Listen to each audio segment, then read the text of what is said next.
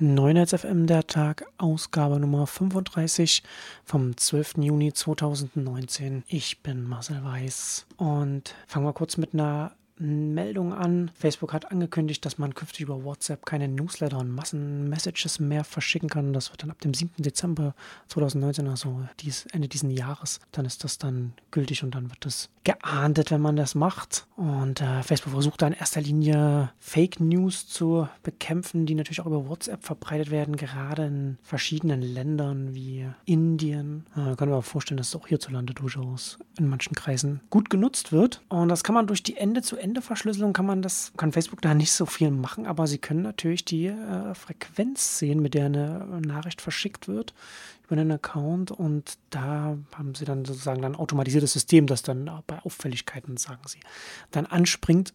Ähm, das Interessante hier ist, dass es durchaus einige Publisher gibt, die WhatsApp als Kanal benutzen. Klar, ne, man, man denkt, da sind die Menschen, da muss man sein. Aber das ist nochmal eine schöne Lektion hier. Also alles, was man da gemacht hat, hat man verliert man jetzt quasi. Und das ist eine schöne Lektion dafür, dass man sich, wenn man sich auf so etwas einlässt, einen Kanal aufzubauen, eine Präsenz aufzubauen auf einer Stelle, über die man keine Kontrolle hat oder wenig Kontrolle hat, dass man sich an dem Punkt genau Gedanken machen muss, ob das, was man macht, auch im Interesse der Plattform oder des Dienstes ist, auf den man da stattfindet.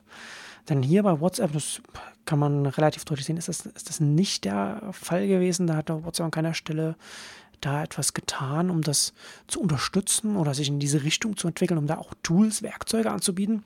Und wenn das ein Dienst nicht macht, dann kann man davon ausgehen, dass man da etwas macht, was der Anbieter jetzt vielleicht nicht gern sieht oder zumindest kein Interesse hat und im Zweifel dann einfach den Hahn abdreht und das muss man sich schon bewusst sein. Es geht ein bisschen auch in, in die gleiche Richtung, wie man es auch bei Instagram sehen kann, auch ne, über eine Milliarde aktive Nutzer. Und da sind dann auch mittlerweile sehr viele Publisher aktiv, die dann auf ihre Artikel, Podcasts, äh, was auch immer verweisen. Und dann immer mit dem Hinweis, der Link ist dann in der Bio, weil man natürlich in den Beschreibungen, in den, in den Fotobeschreibungen keine, ähm, keine Links setzen kann, die dann auch anklickbar, antippbar sind.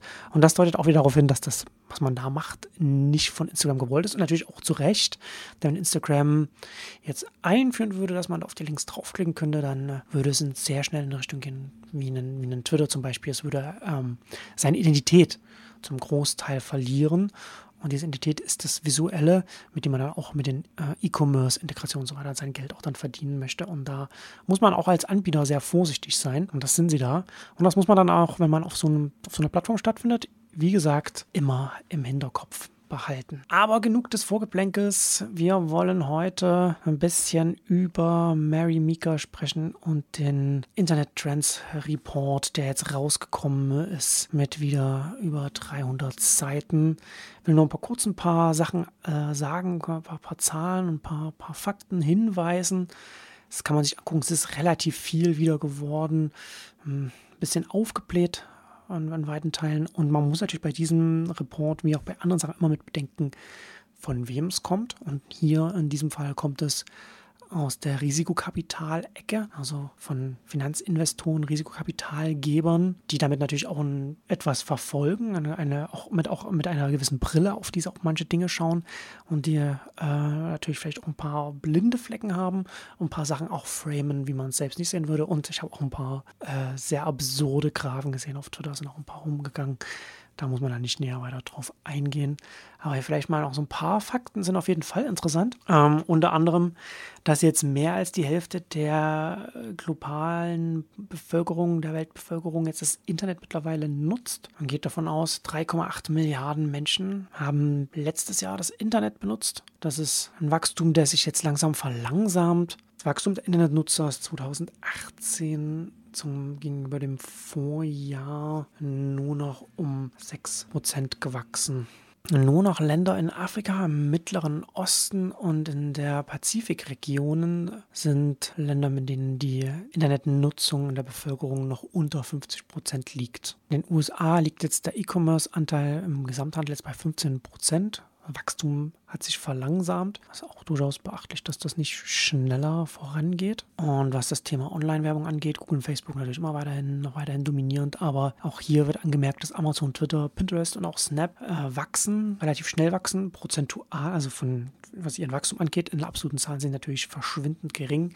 Und hier hat man natürlich auch, ich bin nicht überzeugt davon, dass das, dass es jetzt äh, den, den Twitter, Pinterest, Snap jetzt so einfach fallen wird, da voranzukommen. Amazon hat da sehr gute Ausgangslage, um sehr groß zu werden, um auch auf ähm, Google und Facebook aufzuschließen. Aber natürlich hat man hier, hat man hier als Risikokapitalgeber, würde man natürlich hier sehen, dass es hier eine größere Diversifizierung gibt, gerade weil natürlich dann auch, wenn, wenn, wenn das Werbeökosystem breiter aufgestellt wäre, differenzierter wäre, dann wäre es vielleicht auch leichter, dann Startups günstig mit Werbung auch hoch zu pushen und so weiter. Videostreaming und Podcast anhören ist natürlich alles weiter angestiegen und insgesamt reicht es mittlerweile aus, dass Menschen mehr Zeit auf, mit Mobile, mit Smartphones verbringen als mit TV, zumindest in den USA. Hierzulande wird es sicherlich ähnlich aussehen. Einige interessante Zahlen und Fakten aus China fand ich auch sehr interessant. China hat 800 Millionen Internetnutzer. Das sind 21 Prozent der Internetnutzer weltweit, kommen also quasi aus China. Und dann die nächsten großen äh, Internetmärkte sind dann Indien, äh,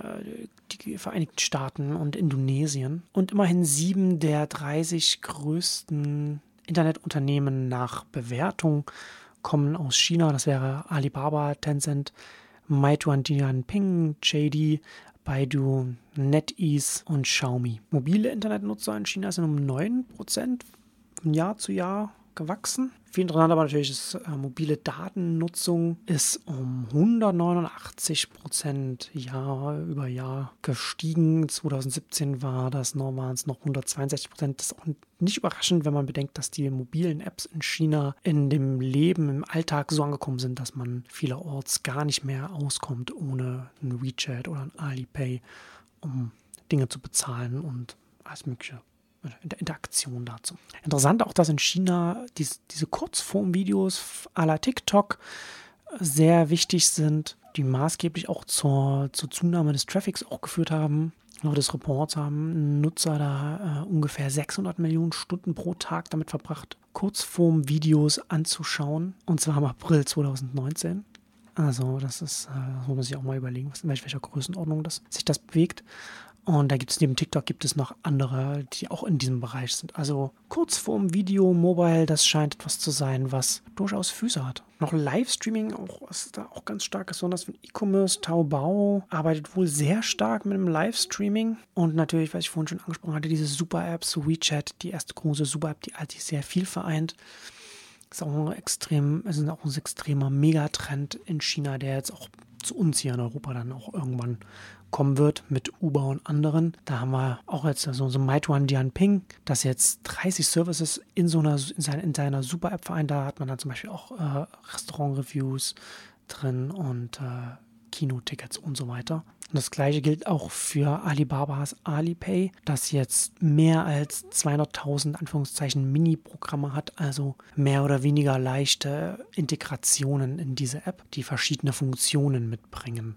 Also vielleicht interessant noch abschließend Slide 11, in dem die Internetnutzer aufgelistet werden in den Top Countries 2018, also den, den größten Märkten. Da fängt es an mit China in, wie gesagt, ganz vorn, dann dann Indien, äh, Vereinigte Staaten, dann kommt Indonesien, dann Brasilien, Japan, Russland, Mexiko und dann kommt äh, Deutschland. Und nach Deutschland kommen dann die Philippinen, United Kingdom und so weiter dann noch hinten dran. Also dann im Vergleich zu diesen Größenordnungen der Märkte auch nochmal äh, interessant. Aber wie gesagt, das Interessanteste für mich vielleicht war es als auf so in so kurzer Zeit, was, was ich jetzt noch mitnehmen kann, ist äh, zum einen, was Kurzform-Videos als Format mobile in China für eine Dynamik entwickelt hat und was das vielleicht auch für uns hier bedeuten kann. Und ähm, die Super-Apps, die auch in China weiter mehr werden und, und wachsen und da, dass, dass es da nicht bei WeChat aufhört. Und da an der Stelle schon interessant, was dann hierzulande noch einmal auf uns zukommen wird. Ich glaube zum wie gesagt, zum einen ein Uber, das da in diese Richtung geht. Also gerade aus dem Mobilitätssektor heraus, muss nicht Uber sein, auch andere. Ähm, und natürlich auch, was Facebook mit dem Messenger Challenger machen wird. Da in die Richtung wollen sie dann ja auch gehen. Und das war's für heute. Bis Freitag.